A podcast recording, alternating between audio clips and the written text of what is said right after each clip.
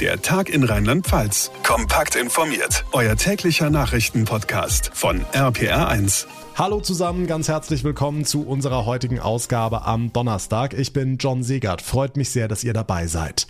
Während ganz Deutschland weiter über die Impfpflicht diskutiert, ist für einige Berufe die Sache schon längst beschlossen. Mitte März greift die Impfpflicht in vielen Gesundheitsberufen. Wer dann keinen Nachweis hat, darf nicht mehr arbeiten gehen. Seit dieser Ankündigung werden viele Zeitungen mit vermeintlichen Anzeigen von ungeimpften Pflegekräften geflutet, die angeblich auf der Suche nach einem neuen Job sind. Doch die Landesregierung in Mainz sagt, alles Fake. Warum? Was der Sinn hinter diesen Anzeigen sein soll, das klären wir gleich hier im Podcast. Wir stellen euch außerdem eine neue Studie aus den USA vor, die untersucht hat, wo das Ansteckungsrisiko mit Corona bzw. Omikron am höchsten ist. Im Restaurant, im Supermarkt, im Fitnessstudio. Unser Infochef Jens Baumgart hat sich die Studie angeguckt, gibt gleich Antworten. Das heutige Datum ist auch Thema, der 27. Januar, ist nämlich ein sehr entscheidender Tag für die gesamte Pandemie, denn heute vor ganz genau genau zwei Jahren wurde der allererste Corona-Fall in Deutschland festgestellt. Wir blicken zurück. Wir schauen außerdem nach Großbritannien, wo sämtliche Corona-Maßnahmen seit heute Geschichte sind. Die Klarnamenpflicht in den sozialen Netzwerken findet heute auch ihren Platz hier im Podcast. Da gab es ein wichtiges Urteil aus Karlsruhe. Und zum Abschluss stellen wir euch das Zootier des Jahres vor, das in Landau bestaunt werden kann und schon auf uralten Höhlenbildern zu sehen ist. Welches Tier das sein könnte, die Antwort gleich nach den wichtigsten Themen des Tages in dieser pickepackevollen Ausgabe. Ihr hört's. Wenn euch die heutige Folge gefällt, dann wäre es ganz toll, wenn ihr uns eine kurze Bewertung hinterlassen würdet. Zum Beispiel bei Spotify oder Apple Podcasts. Und wenn ihr schon dabei seid, dann wäre es toll, wenn ihr uns abonniert, uns folgt. Dann kriegt ihr jeden Tag ganz automatisch unser ausführliches Info-Update. Jetzt legen wir aber direkt los.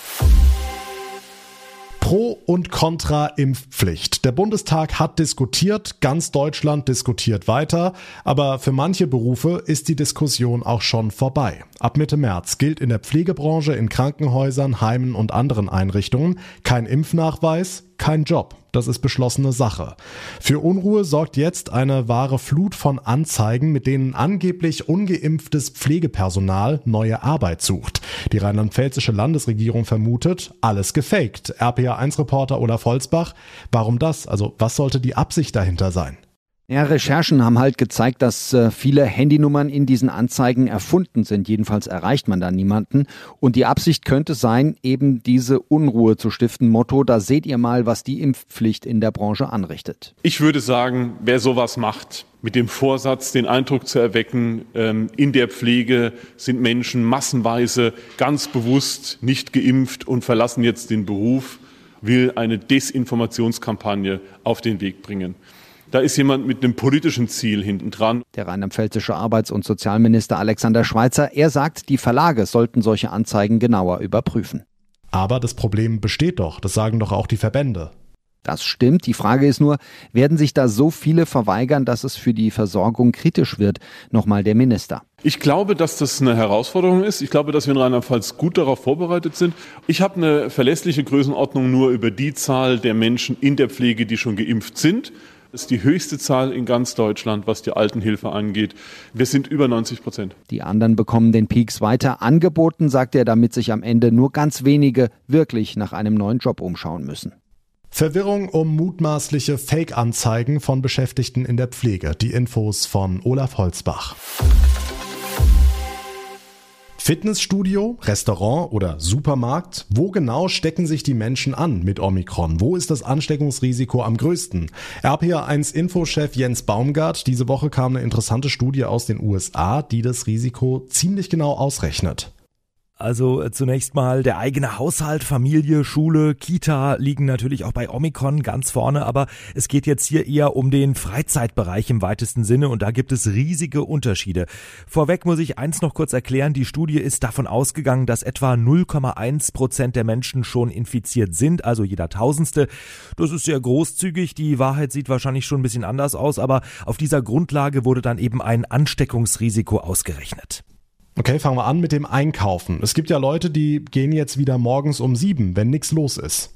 Gut so, aber eigentlich laut dieser Studie nicht unbedingt nötig, denn beim Einkaufen ist die Gefahr einer Ansteckung mit Omikron wirklich minimal. Alle tragen ja zumindest eine einfache Maske. Äh, der Supermarkt ist in der Regel auch gut belüftet. Also das Risiko einer Ansteckung liegt, so die Studie, bei höchstens 0,004 Prozent. Das ist extrem niedrig und wer eine FFP2-Maske trägt, kann das nochmal senken. Also einkaufen ist überhaupt nicht das Problem. Hm, Im Restaurant sieht das schon anders aus. Leider ja, man bleibt länger, die Räume sind kleiner, keine Maske am Tisch, es wird obendrein natürlich noch viel geredet. Äh, die Fachleute haben ausgerechnet Ansteckungsgefahr im Restaurant zwischen drei und 17 Prozent und damit um ein tausendfaches höher als im Supermarkt. Ganz einfacher Tipp, wer wirklich aufpassen will die nächsten Wochen, sollte dann doch eher an den Tagen essen gehen, an denen wenig los ist. Und ganz vorne bei der Ansteckungsgefahr liegt in diesem Versuch das Fitnessstudio. Ja, denn da kommt eben noch dazu, dass man sich körperlich anstrengt, viel atmet. Äh, die Ansteckungsgefahr liegt laut dieser Studie bei 35 Prozent auf Deutsch.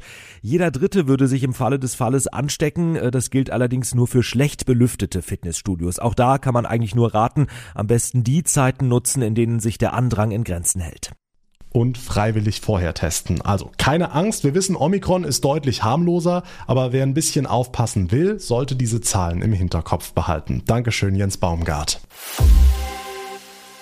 Es ist der 27. Januar 2022. Auf den Tag genau heute vor zwei Jahren gab es den allerersten Corona-Fall in Deutschland. Wir wollen es zum Anlass nehmen, mal ganz kurz zurückzuschauen mit Julia Walter aus der RPA1 Nachrichtenredaktion. Julia, ich glaube, die meisten von uns erinnern sich noch an diesen ersten Fall. Der Mitarbeiter des Autozulieferers Webasto in Gauting bei München hatte sich bei einer chinesischen Kollegin mit dem Virus infiziert. Der erste Corona-Patient Deutschlands hatte damals einen fast symptomfreien Verlauf und laut Virologen konnte die Tragweite von SARS-CoV-2, wie es zu der Zeit noch fast alle genannt haben, auch noch gar nicht richtig eingeschätzt werden. Der Münchner Infektiologe Wendner sagt heute zum Beispiel, niemand habe geglaubt, dass wir zwei Jahre später noch ständig über die Pandemie sprechen müssen. Definitiv nicht. Die Aufregung war auch damals bei diesem ersten Fall erstmal auf den Raum München beschränkt, ne? Damals hat das bayerische Gesundheitsministerium den ersten Fall spät nachts gemeldet. Der Infizierte ist noch nachts nach Schwabing in eine Münchner Klinik gefahren. Dort herrschte dann Ausnahmezustand. Es kamen noch weitere Webasto-Mitarbeiter hinzu, fast alle mit leichten Verläufen. Nach zwei Wochen ist Patient 1 wieder gesund. In Deutschland nimmt die Pandemie aber Fahrt auf. Einen Monat später melden Baden-Württemberg und Nordrhein-Westfalen erste nachgewiesene Fälle. Weitere Bundesländer folgen und am 9. März gibt es in NRW die ersten Todesfälle innerhalb Deutschlands. Inzwischen haben wir neun Millionen offiziell bestätigte Corona-Fälle in Deutschland. Fachleute schätzen, dass es tatsächlich mindestens doppelt so viele sind. Aber, und das ist die gute Nachricht nach den zwei Jahren, ein Ende der Pandemie ist in Sicht. Da sind sich die meisten Virologen einig. Die Infos von Julia Walter. Dank dir. Während wir hier in Deutschland weiter bangen, welche Corona-Maßnahmen als nächstes kommen könnten und wann endlich mal Lockerung in Sicht ist, herrscht Partystimmung in England. Fast alle noch geltenden Corona-Maßnahmen sind dort nämlich ab heute Geschichte, zumindest vorerst. Und das, obwohl die Zahlen in Großbritannien weiter ziemlich hoch sind. In den meisten Innenräumen braucht man ab heute keine Maske mehr und bei Großevents oder in Clubs muss auch kein Impf- oder Testnachweis mehr vorgezeigt werden. RPA1-Reporter Benedikt von Imhoff, wie gehen die Engländer denn mit dieser neuen Freiheit um? Also das Ende der Corona-Regeln ist seit heute Morgen direkt sichtbar. In Läden haben Angestellte und vor allem Kunden keine Masken mehr auf. Auch in der U-Bahn habe ich heute früh gleich weniger Leute mit Masken gesehen, obwohl dort weiterhin eine Maskenpflicht gilt. Denn das kann der Tube-Betreiber mit seinem Hausrecht so festlegen. Es gibt natürlich viele Menschen, die weiterhin auch in Geschäften Masken tragen, weil sie es selbst wollen und weil sie es nützlich finden. Aber natürlich nutzen viele auch gleich die Gelegenheit, sich der Masken zu entledigen. In Restaurants und in Pubs, da wird sich das Bild gar nicht ändern erstmal, denn hier galt auch in den vergangenen Wochen trotz der Omikron-Variante keine Maskenpflicht. Hm, es wird ja vermutet, dass Premierminister Boris Johnson mit diesem Schritt von seiner Partygate-Affäre ablenken will. Wie stehen denn die Chancen, dass sein Plan aufgeht? Ja, also bei Konservativen kann der Premier damit sicher punkten. Sie haben damals erheblich gegen die Wiedereinführung der Maskenpflicht und auch gegen diese Impfnachweise für Großveranstaltungen protestiert und ihm im Parlament einen ziemlichen Dämpfer versetzt. Dass Johnson nun die erste Gelegenheit nutzt und die verhassten Regeln aufhebt, dürfte ihm daher zugutekommen. Aber klar ist, die Affäre schwelt weiter. Das Land wartet mit angehaltenem Atem darauf, wann nun endlich dieser Untersuchungsbericht kommt, den die interne Ermittlerin Stu Gray erstellt. Und klar ist, wenn der Premier in diesem Bericht belastet wird, dann werden auch deutlich mehr konservative Abgeordnete seinen Rücktritt fordern. Corona-Regeln hin oder her. Dankeschön, Benedikt von Imhoff nach London. Egal ob Flo Rian, Petra oder Mai Glocke, Pseudonyme wie diese sind in sozialen Netzwerken gang und gäbe. Auch wenn Facebook das so gar nicht passt, muss das Unternehmen das erstmal hinnehmen. Zu diesem Schluss kam heute der Bundesgerichtshof in Karlsruhe.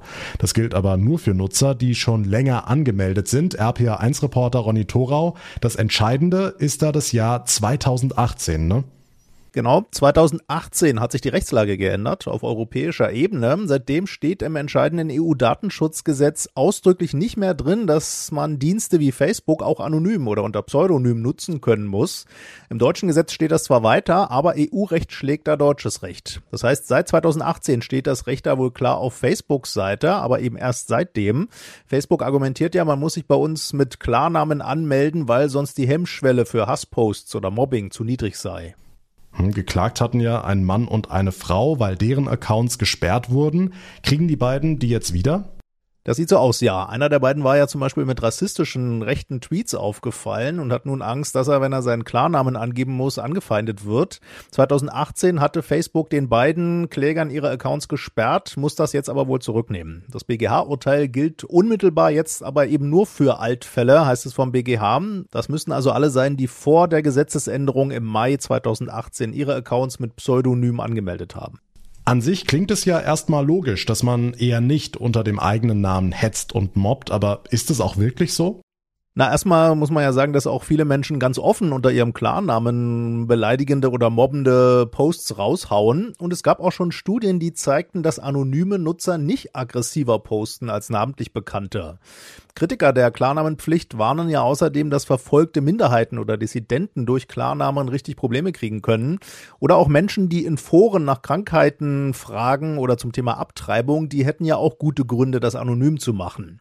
Befürworter der Klarnamenpflicht, die führen oft an, dass Behörden bei strafbaren Inhalten leichter zumindest die Nutzer ermitteln können. Facebook muss also Pseudonyme von langjährigen Nutzern akzeptieren, so lautet das Urteil aus Karlsruhe. Die Infos dazu von Ronny Thorau. Vielen Dank.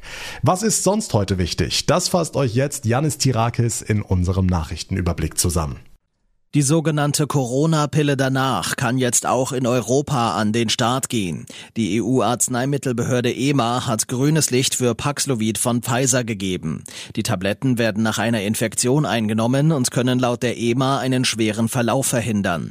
Deutschland hat schon eine Million Stück bestellt. Sie könnten vor allem ungeimpften helfen, sagt Bundesgesundheitsminister Lauterbach. Die Energiepreise kennen weiter nur eine Richtung, weiter nach oben. Wer im Januar einen neuen Stromtarif wählt, zahlt nach Branchenangaben im Schnitt 12,5 Prozent mehr als im Jahresmittel 2021. Bei Gas liegen die Preise sogar um 73 Prozent höher als noch vor einem Jahr. RP1-Reporterin Michelle Gradell. Der Grund für die steigenden Strom- und Gaspreise sind nach dem Branchenverband die höheren Beschaffungskosten der Versorgungsunternehmen, denn auch die Großhandelspreise seien extrem extrem gestiegen. Der Grund dafür ist wiederum, dass sich die Konjunktur trotz anhaltender Pandemie erholt und die Nachfrage wieder steigt. Viele Versorger haben langfristige Beschaffungsstrategien und können so einen Teil des Anstiegs abfedern. Der Bundesverband der Energiewirtschaft fordert aber zusätzlich die Verbraucher zu entlasten, zum Beispiel durch Steuersenkungen. Der Italienurlaub wird ab Februar wieder etwas einfacher. Ab dann gilt bei der Einreise wieder 3G, also entweder negativer Test oder Impf- bzw. genesenen Nachweis. Bislang brauchen auch Geimpfte bei der Einreise einen negativen Test. Nach dem Missbrauchsgutachten im Erzbistum München wollen auch in Rheinland-Pfalz immer mehr Menschen aus der Kirche austreten. Die Standesämter in Trier und Worms melden deutlich mehr Anfragen. Das Standesamt in Mainz kann wegen des hohen Andrangs derzeit nicht mehr alle Austrittswünsche zeitnah bedienen. Der Kirchenaustritt muss in Rheinland-Pfalz persönlich bei der Stadt oder Gemeinde erklärt werden. Online ist das nicht möglich. Auch die Handball-Bundesliga will den Videobeweis einführen. So könnten Schiedsrichter etwa über eine rote Karte entscheiden, sagte Liga-Geschäftsführer Bohmann. Ab der Saison 22-23 soll der Videobeweis kommen. Genauso wie ein Buzzer mit dem Trainer direkt eine Auszeit nehmen können, ohne vorher das Kampfgericht zu informieren. Beide Neuerungen werden derzeit bei der Europameisterschaft in Ungarn und der Slowakei genutzt. Wenn ihr das nächste Mal mit der Familie in den Zoo geht, dann werdet ihr mit Wissen glänzen. Versprochen. Dafür sorgen wir jetzt. Ich darf vorstellen. Das ist Cebu, von Beruf Zuchteber und Pustelschwein aus dem Landauer Zoo. Pustel, weil diese Schweineart sowas wie Knubbel an der Schnauze hat. Er und seine Artgenossen sind jetzt zum Zootier des Jahres gekürt worden. Um darauf aufmerksam zu machen, wie stark die Tiere vom Aussterben bedroht sind, erklärt uns Jens Owe Heckel, der Direktor des Landauer Zoos. Es äh, handelt sich um Tiere, die jetzt in der Wildbahn einer zunehmenden Bedrohung unterliegen, die allerdings auch in den Zoos teilweise einer gewissen, ich sag mal, Herausforderung unterliegen, weil wir auch hier bei uns in Europa, wo die Tiere in einigen Zoos gehalten werden, ein Vorrücken der afrikanischen Schweinepest haben und wir eben überlegen müssen, wie können wir diese Tiere auch vor dieser Erkrankung schützen. Zootier des Jahres, wahnsinnig toller Titel, aber wie hilft das denn den Tieren, damit sie uns weiter erhalten bleiben? Das Wichtigste ist, dass wir ein Jahr verstärkte Lobbyarbeit jetzt starten für die bedrohtesten ihrer Art.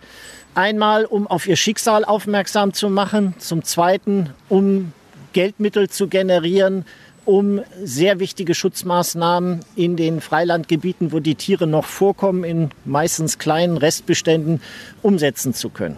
Zugegeben, die Pustelschweine sehen jetzt auf den ersten Blick nicht so aus, als könnten sie einen Schönheitswettbewerb gewinnen, aber die Tiere sind tatsächlich die ältesten Models der Welt. Auf der indonesischen Insel Sulawesi wurde nämlich vor vier Jahren eine Höhlenmalerei gefunden, über 45.000 Jahre alt, gilt als die älteste Malerei der Welt. Und was ist zu sehen? Genau, Pustelschweine, schon damals beliebt, im Jahr 2022 Zootiere des Jahres und zu begutachten unter anderem im Landauer Zoo. Und das war der Tag in Rheinland-Pfalz für heute. Ich bedanke mich ganz herzlich für eure Aufmerksamkeit, für euer Interesse. Wir hören uns dann morgen Nachmittag in der nächsten Ausgabe wieder. Mein Name ist John Segert. Ich wünsche euch einen schönen Abend, alles Gute und vor allem bleibt gesund.